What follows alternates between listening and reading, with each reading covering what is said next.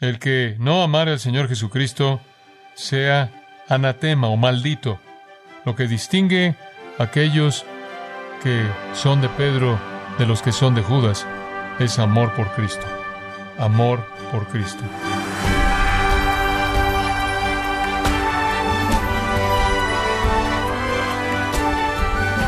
Queremos darle las gracias por acompañarnos en Gracia a vosotros con el pastor John MacArthur. Hablando acerca de la decepción, Charles Spurgeon dijo que hay artistas que pueden esculpir una estatua de modo que nada más les falta hablar, y otras de arte también pintadas que parecen fotografías de personas o pasajes reales. Entonces, ¿cómo podemos reconocer a un engañador en la iglesia cuando su vida interior no puede ser percibida por nuestros ojos? Bueno, hoy el pastor John MacArthur en la voz del pastor Luis Contreras nos enseña sobre la trágica historia de Judas, la mayor tragedia de la humanidad debido a las oportunidades inigualables que él tuvo a la mano. En el mensaje, traicionando a Cristo, una historia de dos discípulos, en gracia a vosotros. El engaño es la estrategia clave de Satanás Él es el Dios de este mundo y usa el engaño de toda manera posible en la que puede. Quiero hablar de la realidad del engaño, de una narrativa muy clara en la Escritura. Quiero que vaya a Mateo capítulo 26. Ahora usted va a tener que tener su Biblia a la mano porque vamos a hacer algo como lo que hemos estado haciendo al cubrir porciones grandes de la escritura juntos. Simplemente para recordarle el hecho que Satanás es un engañador, él plantó a un engañador entre los doce discípulos, ahí junto a los fieles. Esta siempre ha sido su estrategia. He estado leyendo algunas encuestas en los que se le han hecho preguntas a, entre comillas, evangélicos. Evangélico es un término que viene del término griego evangelizo, que significa predicar el Evangelio, entonces supuestamente creyentes en el Evangelio. Y dicen que la mayoría de los que creen en el Evangelio están de acuerdo en que Jesús fue creado por Dios Padre. La mayoría de los evangélicos creen que Dios acepta cualquier religión y deja que entre gente a su cielo. Esos son los evangélicos contemporáneos. No es verdad. Un verdadero creyente en el Evangelio no cree que Jesús fue un ser creado. Una encuesta dice que una tercera parte de los evangélicos no cree que Jesús es Dios. Ningún cristiano verdadero diría eso. Los herejes dicen eso. Los apóstatas dicen eso. Y aquellos que rechazan el Evangelio dicen eso. Entonces quiero contarle una historia que nuestro Señor proveyó mediante Mateo y algunos de los otros escritores de los Evangelios. Pero quiero regresar a la historia un poco y contarle de dos predicadores. A mitades del siglo XX, aquí en Estados Unidos, hubieron dos evangelistas jóvenes muy dotados llegaron a la escena juntos. Ustedes conocen uno de ellos muy bien, Billy Graham. Su historia es conocida. El otro probablemente no han oído de él. Su nombre fue Carlos Templeton.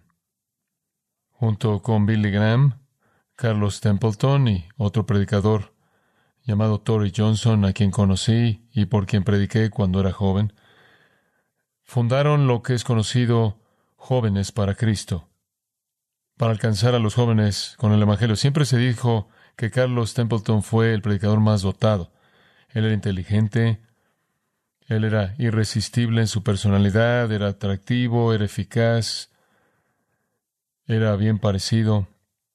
En 1946, la Asociación Nacional de Evangélicos le dio un premio, un premio raro, llamado Mejor usado por Dios. Qué cosa tan ridícula, como si ellos supieran. Y se lo dieron a Carlos Templeton. Él y Billy Graham predicaron juntos y eran llamados los gemelos de polvo de oro.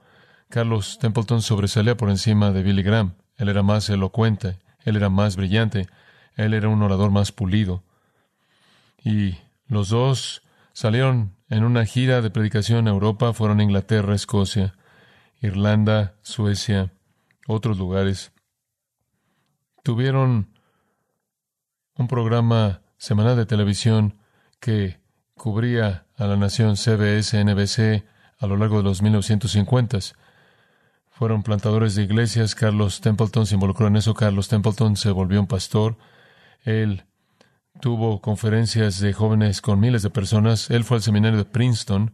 Él eh, predicó por todos los Estados Unidos de Norteamérica a multitudes de veinte mil personas. Él predicó durante una semana entera en la Universidad de Yale. Carlos Templeton. Él estaba en la cúspide de su ministerio en los 1950 cuando él anunció que él era un agnóstico, lo cual quiere decir que él no sabe en qué cree. Él rechazó a Cristo, él rechazó el Evangelio, él rechazó la Escritura. Él leyó, dice él en su biografía, a Thomas Paine. En diez días, más allá de eso, leyó a Voltaire, Bertrand Russell, Robert Ingerson, David Hume, Aldo Huxley, una lista de ateos. Él abandonó todo el cristianismo y toda la verdad bíblica. Se volvió un periodista en Canadá. En 1999, él escribió una memoria de su vida titulada Adiós a Dios. Y ahí él presentó una lista de razones por las que él rechazó el cristianismo y se volvió un ateo.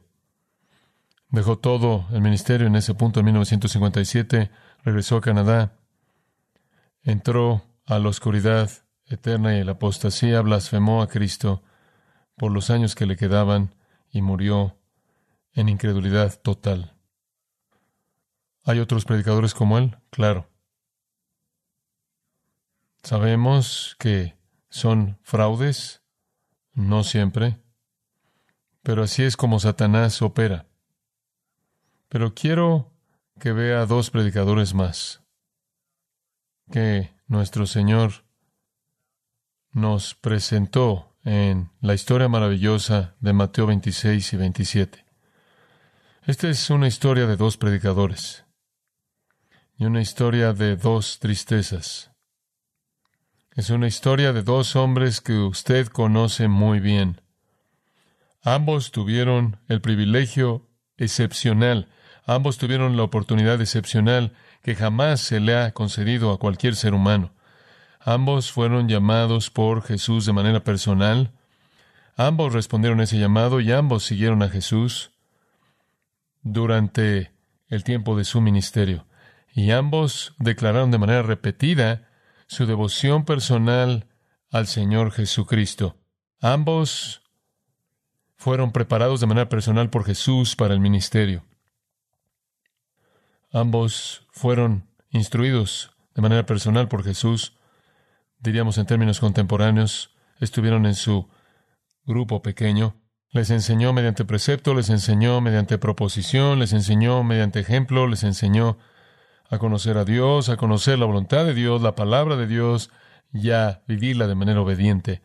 Ambos vieron todos los milagros que Jesús hizo, ambos vieron la revelación amplia de su naturaleza divina diariamente, ambos vieron su poder sobre los demonios, su poder sobre la enfermedad, su poder sobre la muerte, su poder sobre la naturaleza. Ambos lo oyeron respondiendo toda pregunta teológica de manera perfecta, de manera veraz, clara y profunda. Ambos lo vieron evaluar a toda persona que jamás conoció de manera perfecta y de manera veraz en términos de la condición del corazón de esa persona. Ambos fueron confrontados diariamente con la realidad del pecado y sus efectos y la necesidad de salvación.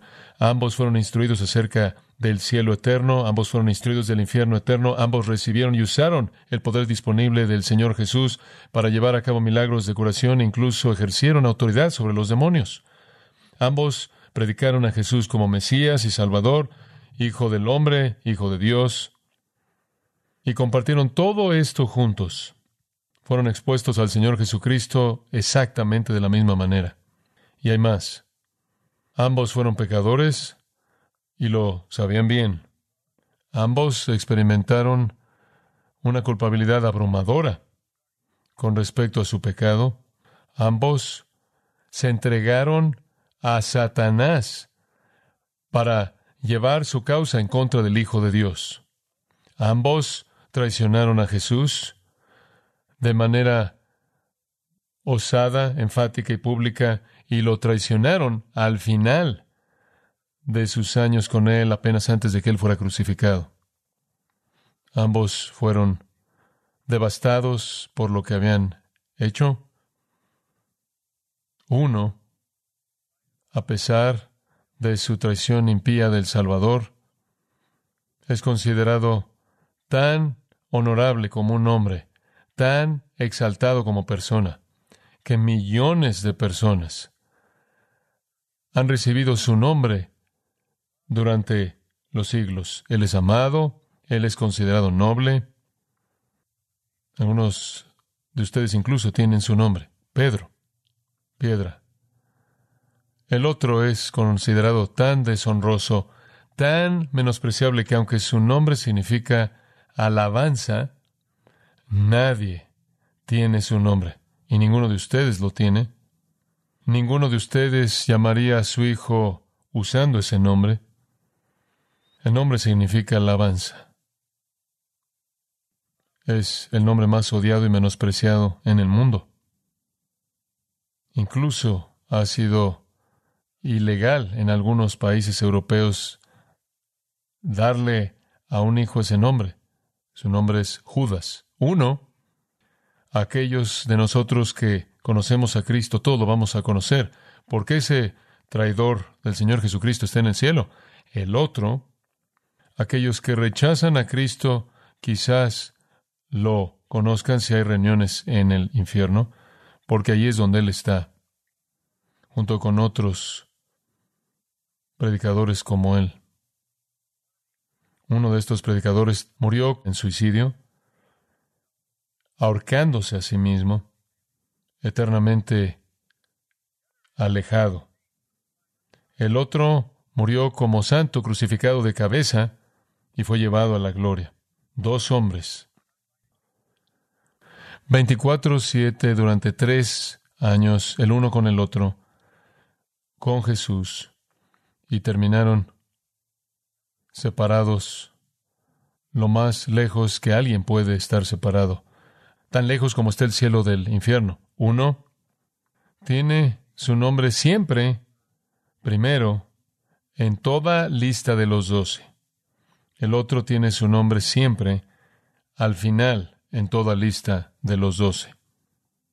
Uno coronado en el cielo, el otro consignado al infierno. Sin embargo, ambos traicionaron a Jesús. Ambos lamentaron esa traición. Ambos lo sentían. Uno es honrado en el cielo, el otro es castigado en el infierno. ¡Qué contraste! No podían ser más parecidos, no podían haber terminado de manera más diferente. La salvación no puede ser por obras, porque esencialmente ambos hicieron lo mismo. No puede ser por conocimiento porque ambos tuvieron la misma información. Se les enseñó la misma verdad. ¿Qué hizo la diferencia? ¿Qué hizo la diferencia? Ahora, este es un mensaje importante porque las iglesias están llenas de Pedros y de Judas. Y estoy convencido de que hay muchos Judas que no saben que son Judas Personas que están sentadas uno al lado del otro, oyendo la misma verdad, teniendo la misma experiencia, viendo la misma expresión de gracia divina y poder en la vida de la gente, sirviendo, pero al final van a terminar lo más lejos que alguien podría estar. La historia de ambos de estos hombres está en Mateo 26. Veámosla. Versículo 1. Cuando hubo acabado Jesús todas estas palabras, Palabras, por cierto, acerca del castigo eterno y de la vida eterna, como el versículo 46 lo indica. Dijo a sus discípulos, Sabéis que dentro de dos días se celebra la Pascua y el Hijo del Hombre será entregado para ser crucificado. A ellos no les gustó oír eso, pero eso es lo que el Señor les ha estado diciendo de manera regular desde que comenzaron a viajar hacia Jerusalén.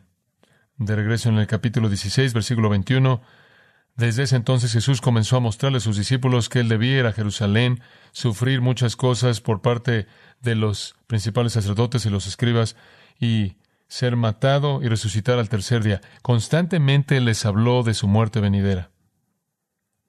En el versículo 3 descubrimos que fue planeado que los principales sacerdotes, los escribas, los ancianos del pueblo se reunieron en el patio del sumo sacerdote llamado Caifás y tuvieron consejo para prender con engaño a Jesús y matarle. Pero decían no durante la fiesta, para que no se haga alboroto en el pueblo. Querían que estuviera muerto porque atacó su religión hipócrita falsa, pero no querían comenzar un alboroto porque era tan popular con el pueblo y estaban tratando de planear cómo hacer esto. En el versículo 6, y estando Jesús en Betán, en casa de Simón el Proso, Vino a él una mujer con un vaso de alabastro de perfume de gran precio y lo derramó sobre la cabeza de él, estando sentado a la mesa. Al ver esto, los discípulos se enojaron, diciendo, ¿Para qué este desperdicio? Porque esto podía haberse vendido a gran precio y haberse dado a los pobres. Y dice ahí que los discípulos dijeron, pero en Juan 12:4 dice que fue Judas fue Judas.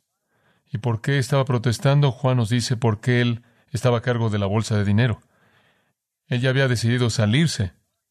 Él ya había desperdiciado tres años y quería sacar tanto dinero como pudiera al salir. Aquí está realmente la primera revelación de su persona. Ninguno de sus discípulos sospechaba de Judas. Ninguno. Pero él se revela a sí mismo al enojarse porque esto está siendo desperdiciado cuando el dinero podría haber sido colocado en la bolsa y dijo eso porque él estaba a cargo de la bolsa. Versículo 12. Porque al derramar este perfume sobre mi cuerpo lo ha hecho a fin de prepararme para la sepultura.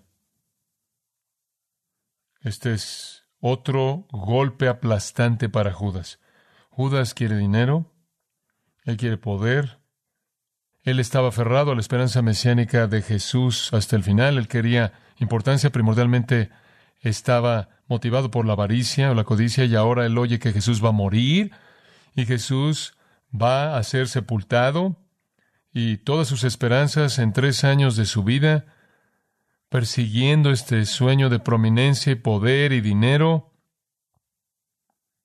están siendo despedazados. Toda esta plática de la muerte es más de lo que él puede tolerar. Entonces, en el versículo 14, uno de los doce, que se llamaba Judas Iscariote, Judas de la ciudad de Queriote, el único no Galileo, fue a los principales sacerdotes y les dijo, ¿qué me queréis dar? Y yo os lo entregaré. Y ellos le asignaron treinta piezas de plata. Y desde entonces buscaba oportunidad para entregarle. Por cierto, según Éxodo 21:32, 30 piezas de plata era el precio de un esclavo. Esto es sorprendente. Decepción, podemos entenderlo. Traición es sorprendente, dado que había estado con el Señor durante tres años, dado que él había estado expuesto a todo. Esta es la relación más perfecta, el ambiente más perfecto en el que un ser humano puede estar. Y la realidad sorprendente es cómo es posible que alguien que habiendo estado tres años con Jesús le dé la espalda y lo traicione por dinero. Pero ese fue Judas. Ahora estamos en la semana de la pasión y es jueves por la noche, versículo 17, y van a ir a comer la Pascua.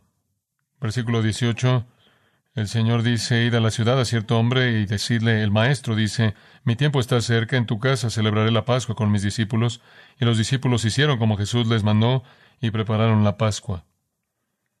Cuando llegó la noche, se sentó a la mesa con los doce, doce discípulos.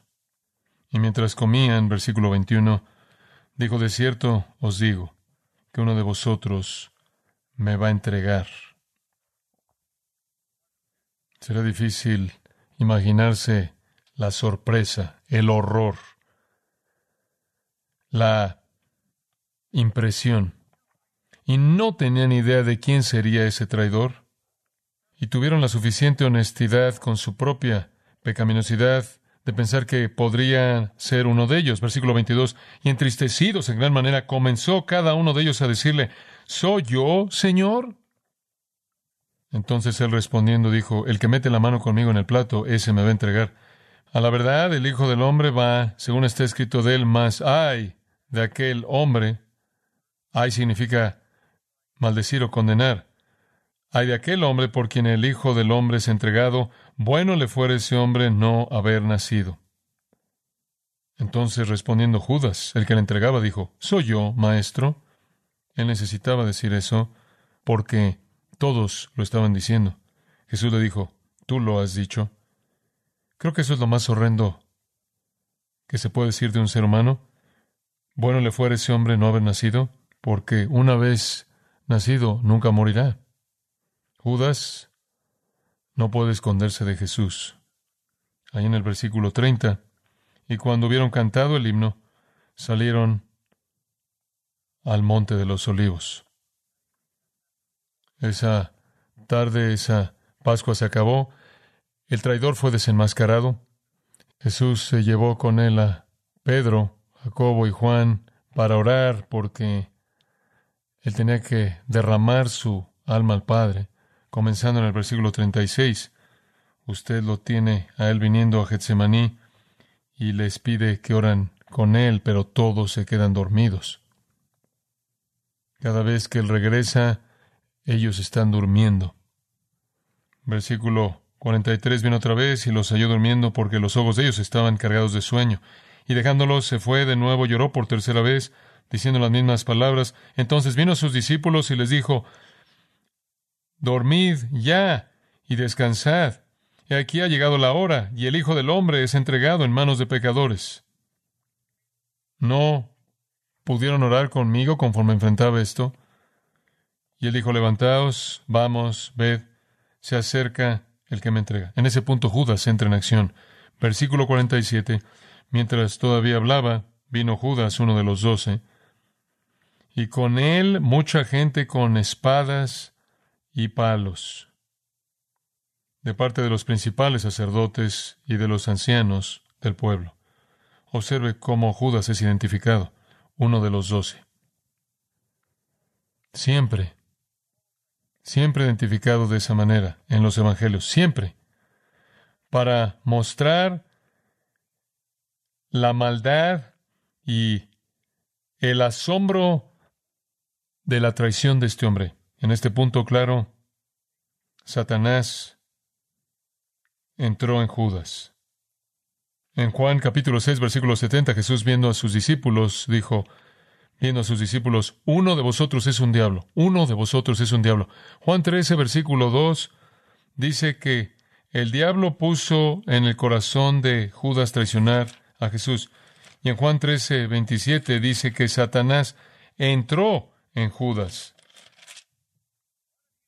Uno de ustedes es un adversario. Ese era Judas. El diablo puso en su corazón traicionar a Jesús. Le dio el pensamiento y después tomó control total. Juan 13, 27 entró en Judas. Él fue poseído por Satanás. Versículo 48. Y el que le entregaba les había dado señal diciendo, al que yo besare, ese es, prendedle. Y enseguida se acercó a Jesús y dijo, Salve, maestro, y le besó de manera repetida en el original. Y Jesús le dijo, amigo, y usó, por cierto, no la palabra normal para amigo, sino asociado. Amigo, ¿a qué vienes? Entonces se acercaron y echaron mano a Jesús y le prendieron. Pase al versículo 65. Entonces el sumo sacerdote rasgó sus vestiduras, diciendo, ha blasfemado. Blasfemado al declarar que Él es el Hijo de Dios. ¿Qué más necesidad tenemos de testigos? He aquí, ahora mismo habéis oído su blasfemia. Entonces le escupieron en el rostro y otros le abofeteaban, diciendo, profetízanos, Cristo, Mesías, ¿quién es el que te golpeó? La acción de Judas llevó a esta blasfemia verdadera, conforme los líderes judíos blasfemaron al Hijo de Dios.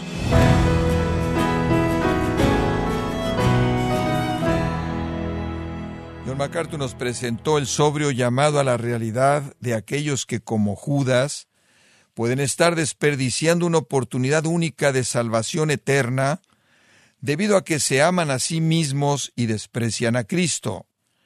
Parte del mensaje Traicionando a Cristo, una historia de dos discípulos, que continuaremos en la próxima edición de Gracia a vosotros. Estimado oyente, quiero recomendarle el libro Diferencias doctrinales entre los carismáticos y los no carismáticos, en donde John MacArthur hace un llamado a realizar una evaluación bíblica de la herencia de confusión bíblica y sentimentalismo. Esto es provocado al apartarse de la verdad. Puede adquirirlo en la página de gracia.org o en su librería cristiana más cercana. Estimado oyente, quiero recordarle que puede escuchar, leer y bajar la transcripción de este sermón, así como cualquier otro, y también leer artículos relevantes en nuestra sección de blogs. Este material se encuentra disponible en gracia.org sin costo alguno para usted. Si tiene alguna pregunta o desea conocer más de nuestro ministerio, como son todos los libros del pastor John MacArthur en español o los sermones en CD que también usted puede adquirir, escríbanos y por favor mencione la estación de radio por medio de la cual usted nos escucha en gracia a vosotros. Es importante conocer no solo el país y ciudad de donde usted nos escucha, sino también la radio. Para quienes contactan nuestro ministerio por primera vez, pueden solicitar una copia del mensaje de promoción sin costo alguno, un mensaje por oyente únicamente.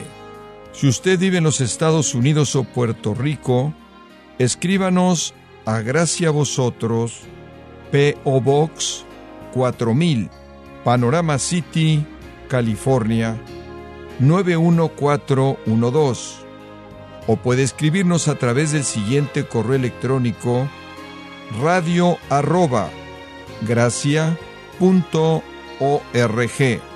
Le damos las gracias por su tiempo y sintonía en nombre del pastor John MacArthur y del personal y le comento que estamos orando para que Dios continúe extendiendo su gracia en usted mientras nos acompañe en la próxima edición para continuar desatando la verdad de Dios un versículo a la vez, aquí en Gracia a Vosotros.